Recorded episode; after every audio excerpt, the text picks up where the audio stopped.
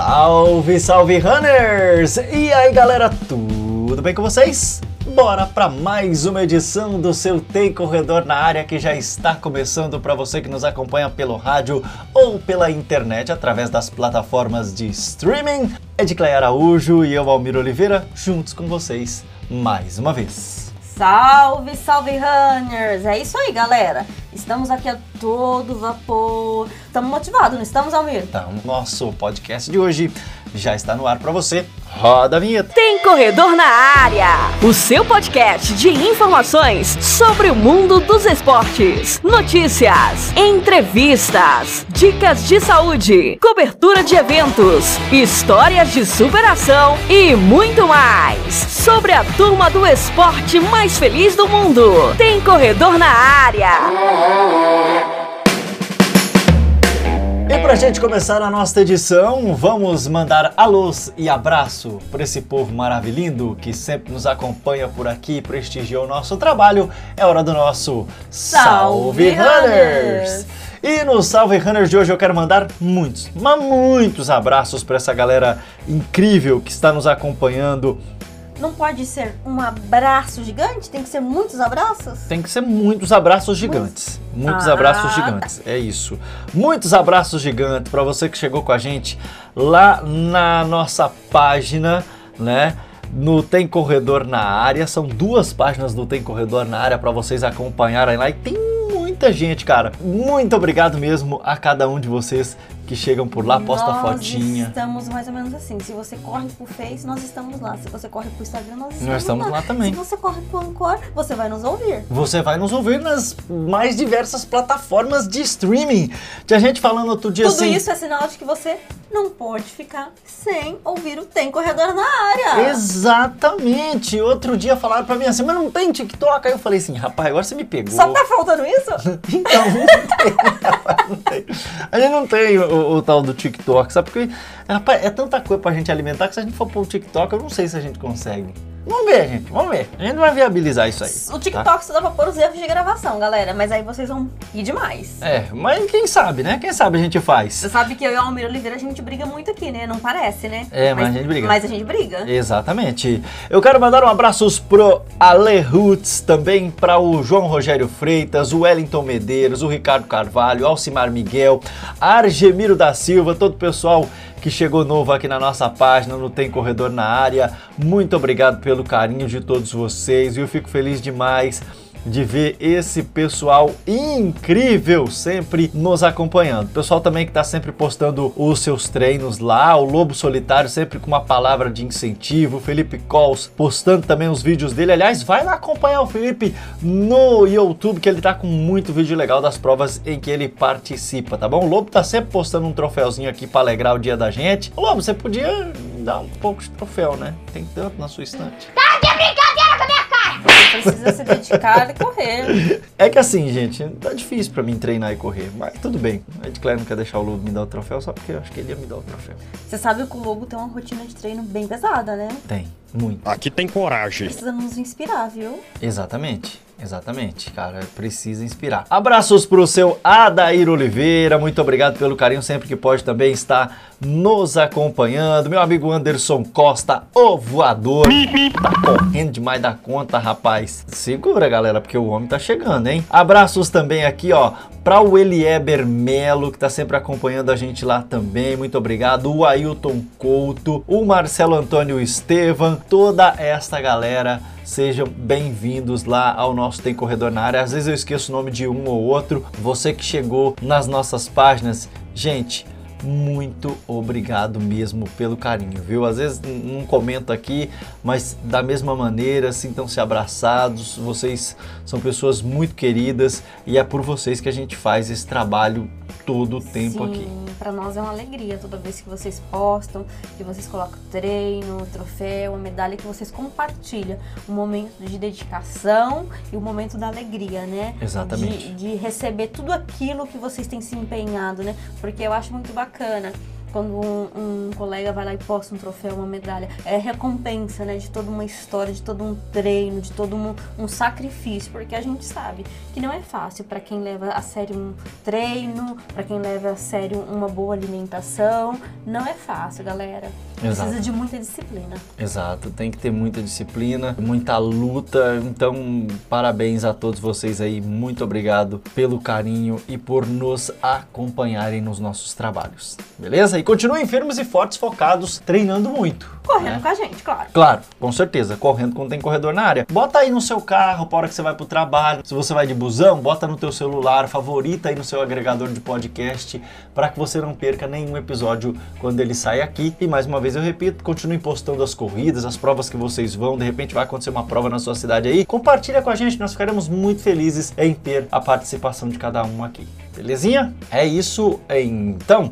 Bora pro nosso assunto de hoje? Bora falar com essa fera.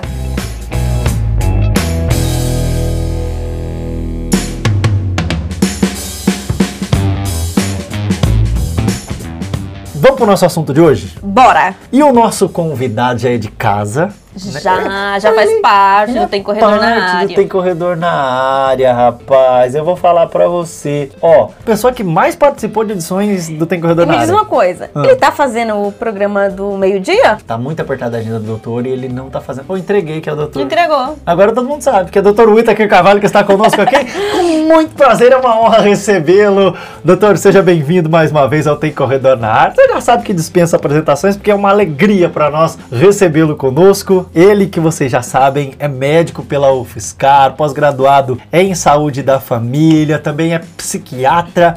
E aliás, esse é um dos motivos pelo assunto é... de hoje. E sempre com muito carinho nos atende. A gente fala, doutor, dá pra participar da edição do Tem Corredor na área? Manda aí que a gente responde. Ele sempre arruma um espacinho na agenda dele para tirar Você as nossas dúvidas. Você sabe que eu sou fã dele, né? Ah, eu, Porque eu preciso falar que eu sou fã do doutor Ele é inteligentíssimo. Demais da conta. Doutor, seja bem-vindo. Um prazer recebê-lo. Aliás, a casa é sua, né? Tem corredor na área, é seu. É um prazer enorme estar aqui com vocês e com todo esse pessoal do Corredor na Área, que é um pessoal bastante curioso, pessoal adepto de bons hábitos, que busca conhecimento e já percebo que o programa vai ser bem afiado e vai ser bastante legal. E o nosso assunto de hoje, galera, é um assunto assim que a gente já tinha tocado em outras edições que a gente ia fazer um podcast para falar sobre, que é o vício em corrida. Vocês consideram viciado, uma viciada em correr? Vocês consideram viciada em corrida não? Você acha que é moderado seu sua loucura pela corrida? Eu É. Moderado eu acho que não é, porque quando eu fico alguns dias sem correr, hum. eu fico muito estressada. É. Fico. Me faz muito mal mesmo e eu fico meio que chorosa, triste. Hum. E aí eu saio para correr. Resolve tudo. Resolve. É maravilhoso, né? Eu acho que eu já tive uma fase aguda do vício da corrida, né? Agudíssima. Gente, eu corria, eu corria 30 km por dia. Sério, todo dia. 30 km, 20 km, 25, 21. Era desse jeito. Era, foi a minha fase de vício mais aguda. E o vício dele tava tão grave, galera, que ele não corria sozinho. Tinha que me levar para completar o vício dele. Tinha que levar mais gente, gente. Aí quando não dava, a gente corria sozinho. Era o mínimo que eu fazia por dia era 18, 17 quilômetros. O corpo vai desgastando, né? Mas, sabe, você vai dando uma maneirada. A idade vai chegando. Ah, e hoje, hoje se eu correr 5 quilômetros, eu tô muito feliz, né? Então, assim, eu já tive uma fase Mas tem aguda. que correr todo dia, né? Corro quase todo dia, quase todo dia. Quando eu não corro, eu confesso que eu, eu não fico legal. Então acho que eu, eu, eu, sou viciado em corrida. Sou, confesso, gente, sou confesso. Não me internem porque. Não sei, é pra casa pra internação? Não, não. Não, é não, doutor? Não. Doutor Wita que vai dizer pra gente se é caso pra internação ou não. Será que já vai ter que internar algum corredor por causa do vício em corrida? Doutor, então responde aí pra nós. A corrida vicia?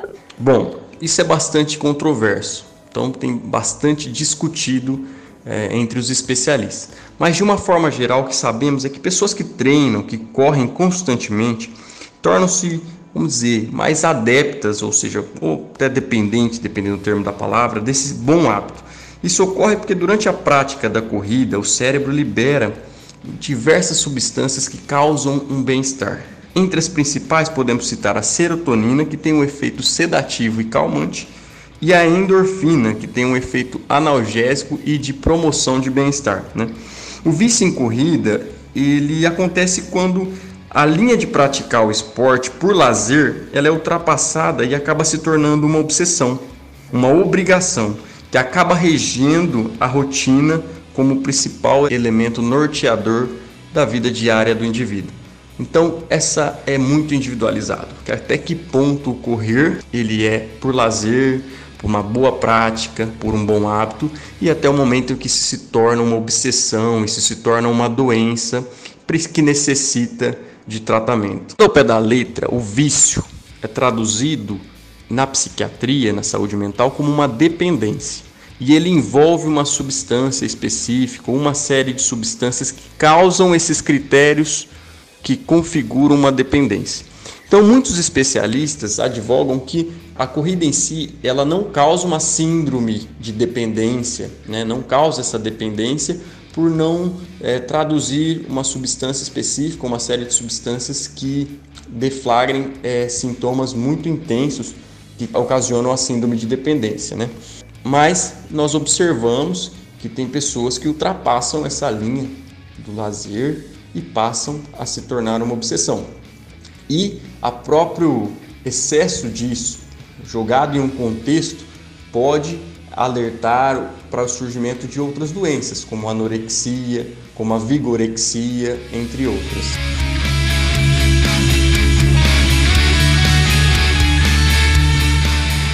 Sempre que a gente fala em um vício, né, e eu acho até legal a gente pegar esse gancho do que a Claire falou, que ela fica mal e tudo, a gente tem os efeitos chamados de abstinência. E isso acontece com qualquer coisa que vicia o nosso corpo. A gente, por exemplo, acho que acontece isso com açúcar, né? Você ficar sem comer açúcar, no seu corpo já quer açúcar, quer açúcar, quer açúcar, quer um docinho, quer um docinho, quer um docinho.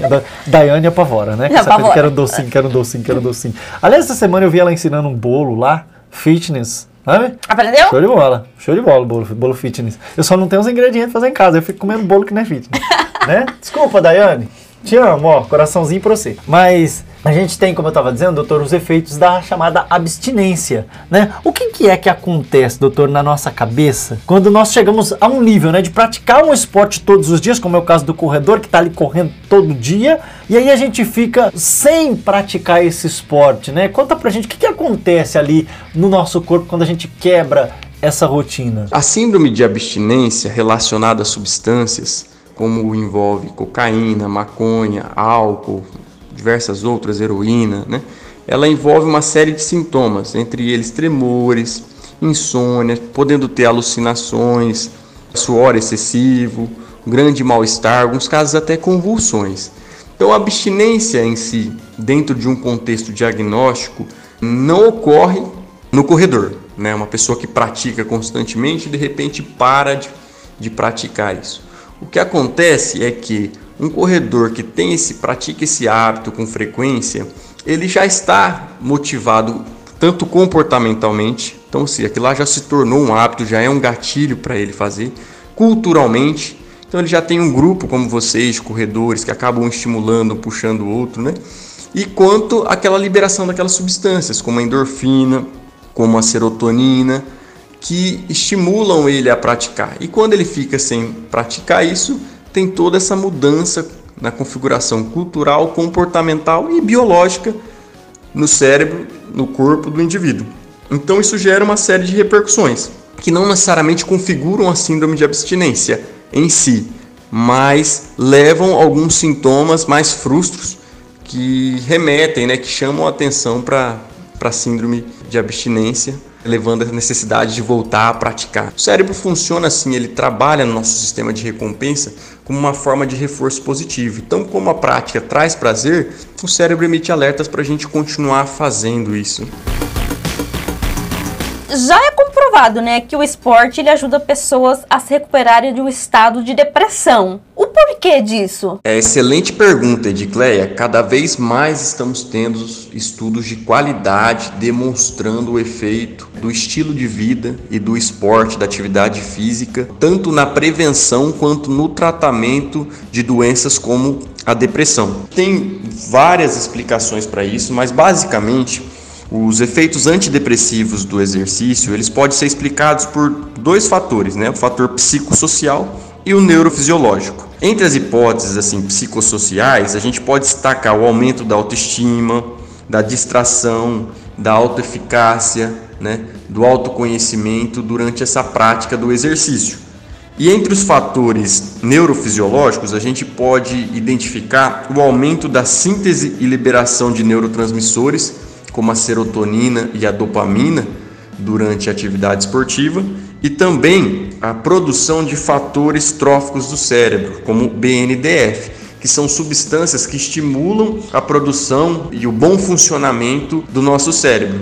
Então, são vários benefícios, esses são os mais explicados, mais comumente mais encontrados e que promovem, né, que demonstram mais uma vez a necessidade da prática esportiva para todo mundo, né, tanto quanto para prevenção quanto para o tratamento de transtornos mentais. acontece? Que a gente pratica a corrida de rua e fica nesse estado tão eufórico, né? Por que, que a gente fica nesse estado de alegria ali? E às vezes a gente pode estar tá com a dor de cabeça, pode estar tá mal, ruim pra caramba correu um quilômetro, parece que o corpo já vai mudando. O que, que acontece na nossa cabeça para que a gente chegue a esse estado né, de alegria, de felicidade que a gente chega com a corrida? Chegam a falar até que a gente tem dupla personalidade, né? Tá estressado, nervoso, irritado, vai correr, volta, volta feliz. Aquela, aquela alegria, aquela calma. Vai entender. Essa sensação é maravilhosa mesmo, né? Só quem corre mesmo, quem pratica esporte, quem quer se superar que consegue perceber esses benefícios aí que são muito gratificantes senti-los, né? Mas, bom, essa explicação ela pode ser por diversos fatores, mas vou tentar explicar primeiro o lado biológico ali de neurotransmissão. E eu vou tentar explicar através de três neurotransmissores que são produzidos durante o exercício, durante a corrida. Bom, o primeiro deles é a dopamina. Né? Dopamina ela que é produzida ali na área tegmental anterior e ela age também ali principalmente no núcleo accumbens, né? uma das principais vias do sistema de recompensa. Ou seja, é a dopamina que traz essa sensação de que foi muito bom ter praticado isso e que devemos repetir. É essa dopamina mesmo que na corrida, no exercício, ela é heroína, né, por fazer a gente praticar de novo, mas no uso de drogas ilícitas, que ela também é estimulada, como a cocaína, é, heroína, como no álcool, que faz com que a gente volte para hábitos ruins também, né. Outro hormônio produzido em grande quantidade, né, é a endorfina, que ela são dos receptores opioides endógenos que nós temos, que são receptores que aliviam a dor. Então ela dá essa sensação de analgesia e bem-estar. Então ela tira essa dor, ela alivia esse desconforto que às vezes você está sentindo ali nas costas, tudo. Então isso é maravilhoso, né? E o terceiro e talvez um dos principais é a serotonina, que é conhecido como o hormônio da felicidade, produzido ali no sistema nervoso central e tem seu estímulo de liberação e de produção durante a corrida e que causa essa sensação de felicidade. Né? Então, é, biologicamente, nós temos esses três neurotransmissores sendo produzidos em maior quantidade durante o exercício. Mas temos também aquela explicação cultural de poder estar praticando algo que é bom, aquilo que nós temos um monte de evidências, né, diversos estudos trazendo como um benefício aquela sensação de participar de um grupo, de estar junto de pessoas que estão é, nesse mesmo caminho que a gente, ou seja, praticando um grupo de corredores, né? Então tudo isso colabora para esse monte de, de sensações boas que temos durante a prática do exercício.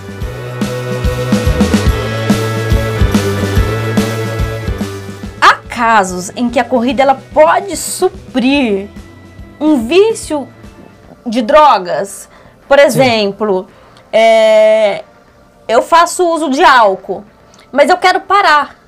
A corrida, ela vai me ajudar Sim. a superar isso? Ela vai ser um aliado ali né, nesse processo de recuperação. Isso. Muito legal. Com certeza, pessoal. O exercício físico, a corrida, ela tem sido considerada um importante contribuinte no tratamento do transtorno de uso de substâncias. Temos diversos benefícios que explicam essa ação do exercício, tanto na prevenção quanto no tratamento destes transtornos, como a melhora da ansiedade, do funcionamento cognitivo, da autoeficácia, da autoestima, além de melhorar a qualidade de vida e diminuir os sintomas depressivos. A gente entende que pessoas que apresentam esse transtorno por uso de substâncias precisam suprir a falta da droga quando não estão em uso e a prática de atividade física, por ser uma ação que gera sensação de prazer, bem-estar físico e mental, pode contribuir sim para a redução da prevalência de uso dessas substâncias psicoativas. A gente tem observado também que o exercício físico e a corrida se inclui, evoca vias de recompensas em, em, no sistema neuroquímico cerebral, que são semelhantes àquelas induzidas pela droga. Né? Com isso, reforçar o efeito do exercício físico por meio da ativação do circuito de recompensa, aquele lá da dopamina que a gente falou antes, sugere-se como uma parte de uma estratégia de tratamento, onde o exercício vai competir com a substância de uso. Né?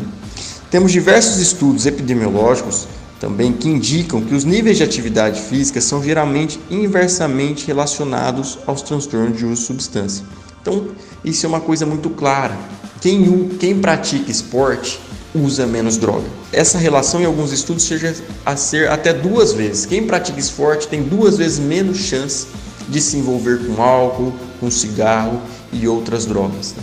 Então, pessoal, é, isso é uma verdade tanto na prevenção quanto no tratamento. Mais uma comprovação científica aí do benefício da corrida, do esporte, no manuseio desse problema tão grave na sociedade do século XXI, que é o uso dessas substâncias psicoativas.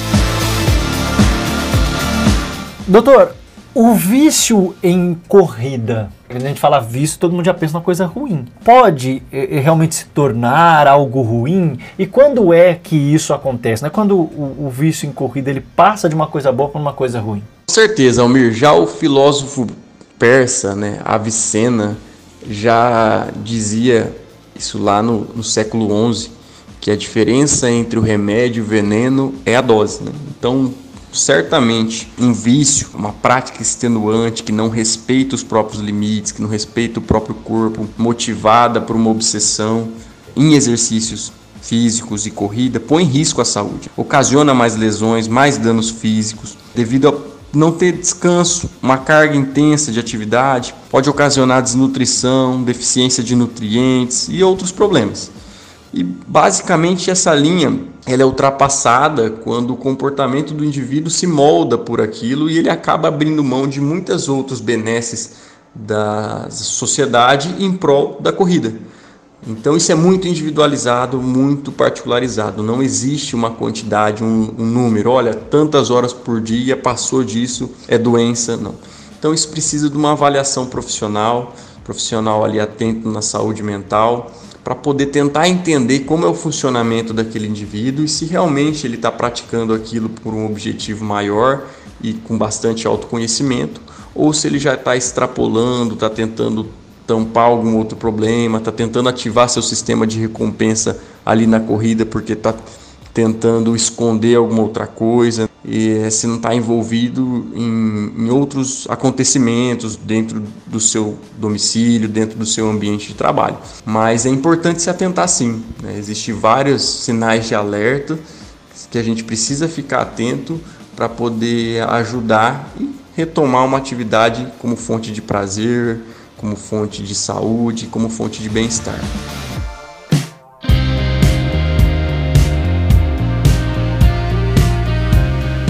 Doutor, o que acontece quando você não tem condições físicas mais para estar correndo, mas o teu cérebro não consegue entender isso e ele está ali desejando, né, correr mais, desejando aquilo que a corrida produz no nosso corpo que satisfaz o nosso cérebro. Sim, sim. O que fazer também para lidar com essa o situação, né? Quando a gente não pode, porque tem gente que realmente chega num ponto que não pode mais correr e aí enfim, como é que faz, doutor? Pessoal, essa é uma resposta muito individualizada. É importante primeiro entender o, qual que foi o fator limitante. De repente, se a pessoa perdeu um membro, se a pessoa teve algum problema de saúde é, que a impede de praticar o esporte que ela tanto amava, era boa naquilo, se sentia bem praticando, então ela vai ter um luto, o luto da perda desse esporte na vida dela. Então é importante acompanhar essa experiência, a ressignificação que esse luto vai trazer na vida dela. E de repente pode ser por a pessoa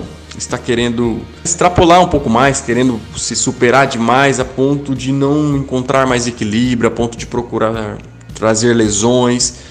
E isso pode ultrapassar essa linha do normal e partir para uma linha de ter algum distúrbio, algum transtorno que ela precisa trabalhar. Mas de uma forma geral, a gente precisa refletir todo dia por que, que a gente está fazendo aquilo, qual que é nosso motivador, se aquilo está causando bem-estar, se estamos tentando substituir, apagar alguma coisa, né? Qual que é o nosso grande motivador nessa prática? E entender que o equilíbrio, na grande maioria das vezes, é a resposta. Né?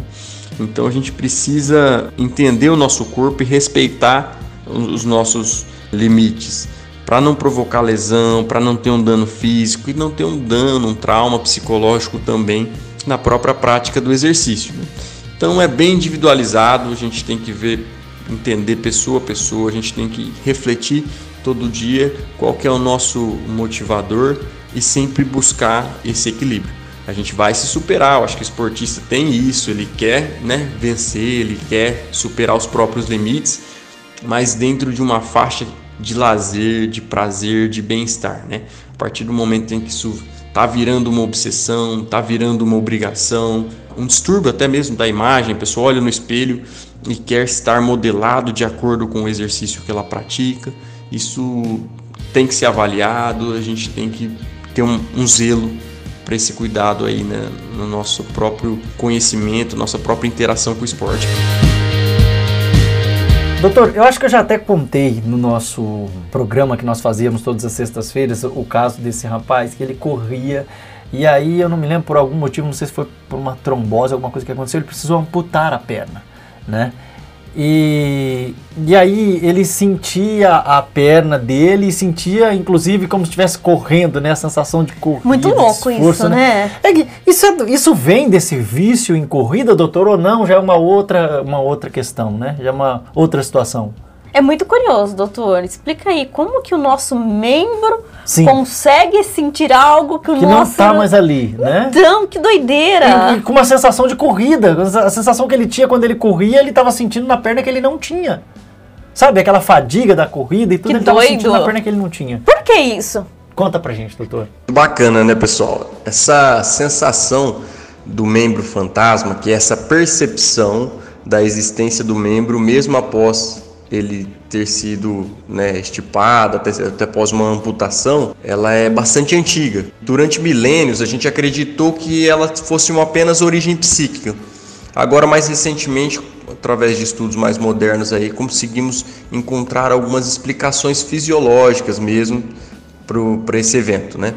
Grande parte assim das nossas informações sensoriais ela está relacionada ao nosso córtex pró-central, de modo que permite a construção de nossos mapas sensoriais, fazendo a nossa imagem corporal, ou seja, tem uma região do nosso cérebro que identifica é, o nosso corpo, de como ele é, de como ele está localizado, de como ele está posicionado. E essa região ela não tem influência só direta, real dos sentidos, mas também está relacionado às nossas percepções, às nossas experiências, nossa história de vida, formando né, esse conjunto todo que é a nossa imagem corporal. Desse modo, assim, o membro fantasma ele pode ser entendido como uma interação que destaca é, a interação do nosso corpo a nível periférico que integra o nosso cérebro a nível central. Quando a gente perde, existe uma reorganização desses sistemas. Então, algumas áreas conseguem ser sobrepostas, mantendo essa sensação. Né? Isso é uma forma que alguns é, estudiosos dizem, né, alguns pesquisadores, de uma forma de manter a nossa integridade corporal dentro da nossa mente, como uma forma de proteção também. Mas esse processo de reorganização demora um tempo. Que nem o caso que vocês citaram, ele tem aquela sensação de estar correndo, tudo, né? É um pouco mais bacana. Mas em alguns casos a sensação pode ser bastante dolorosa, então a pessoa sente aquela famosa dor do membro fantasma. E aí nesse momento precisa de uma intervenção multiprofissional. Então existem alguns exercícios, uma terapia psicológica, suporte emocional, a criação de uma rede de apoio para a pessoa assimilar esse novo momento, essa nova configuração corporal dela, para poder conseguir passar isso de uma forma melhor e aliviar, né, e até extinguir essa dor do membro fantasma. Mas realmente é algo muito intrigante, muito estudado, né? Temos algumas respostas, mas temos bastantes perguntas ainda a serem respondidas também. Beleza? Doutor Wita, quero agradecê-lo mais uma vez imensamente pela sua participação, pela sua disposição, pelo seu carinho sempre em nos atender, em esclarecer nossas dúvidas e de muitos outros corredores, né? E trazer um pouco também de informação, de curiosidades para a nossa vida, porque isso é também muito bom, principalmente para gente que pratica a corrida de rua. É bom a gente estar inteirado sobre tudo o que envolve esse assunto que a gente tanto gosta. Então, agradecê-lo imensamente e repetir que a sua participação só engrandece o nosso trabalho por aqui, nos faz extremamente felizes. Muito obrigado, não tem outra palavra para dizer da sua participação com a gente que é valiosíssima. Muito obrigada, doutor, pela sua participação. É sempre muito motivador, muito bom esse bate-papo, né? A gente está sempre aprendendo com você, aumentando o nosso vocabulário do esporte, da corrida, né, Almir? Sim. E isso é muito satisfatório. Muito obrigada. Eu fico muito lisonjeado em poder participar de um movimento desse com vocês. Agradecer aí ao Almir, a Edicleia e todo o pessoal que produz, o pessoal que participa, que escuta esse podcast que é tão bacana, que leva informação de qualidade que pega esse público que é mais, que busca um estilo de vida mais saudável, uma alimentação mais saudável, a prática regular de, de exercício, que busca sempre se superar. Isso é muito bacana, sabe? E a gente precisa que movimentos como esse espalham cada vez mais, que mais pessoas possam é, serem alcançadas com essa informação, com esse bate-papo. E né, fico muito feliz, foi um tema muito bacana é, e que a gente possa fazer cada vez mais movimentos como esse. Um abraço a todos.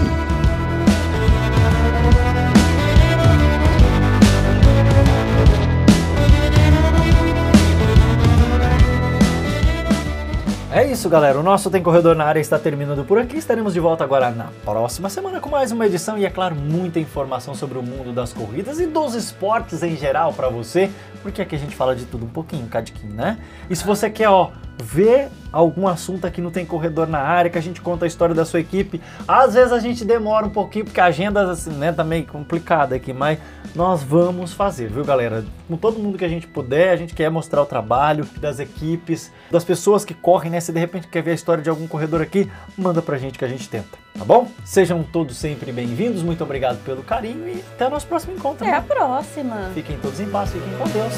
Salve, Runners!